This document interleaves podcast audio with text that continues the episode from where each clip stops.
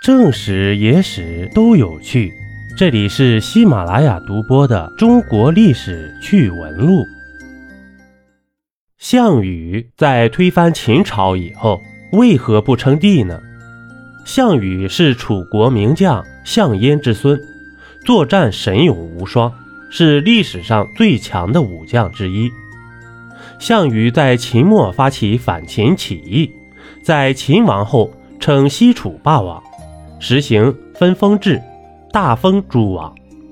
那么，项羽在推翻秦朝以后，明明是可以称帝的，但为何却没有称帝呢？首先啊，这“皇帝”这个词是秦始皇首创的，之前并无先例。原六国贵族、秦朝内部官员、诸子百家、平民百姓，更加熟悉的还是六国旧制度。项羽作为楚国贵族，自然更加怀念楚国的旧称。另外啊，这秦朝统治时间太短，“皇帝”这个词呢，并没有深入人心。其次，项羽当时的官职是楚国上将军，在项羽的上面还有一个楚怀王。秦朝灭亡之后，项羽分封怀王为义帝，立自己为西楚霸王。分封十八路诸侯王，在分封前后，项羽是无法称帝的。上有义帝，平级有诸侯王，称帝的话，名不正言不顺。最后，项羽不是不想称帝，而是没来得及称帝。项羽消灭秦军主力，以天下共主的姿态进入咸阳城。但秦朝的灭亡是十八路诸侯共同灭亡的。十八路诸侯要么是项羽的手下，要么是项羽的敌人。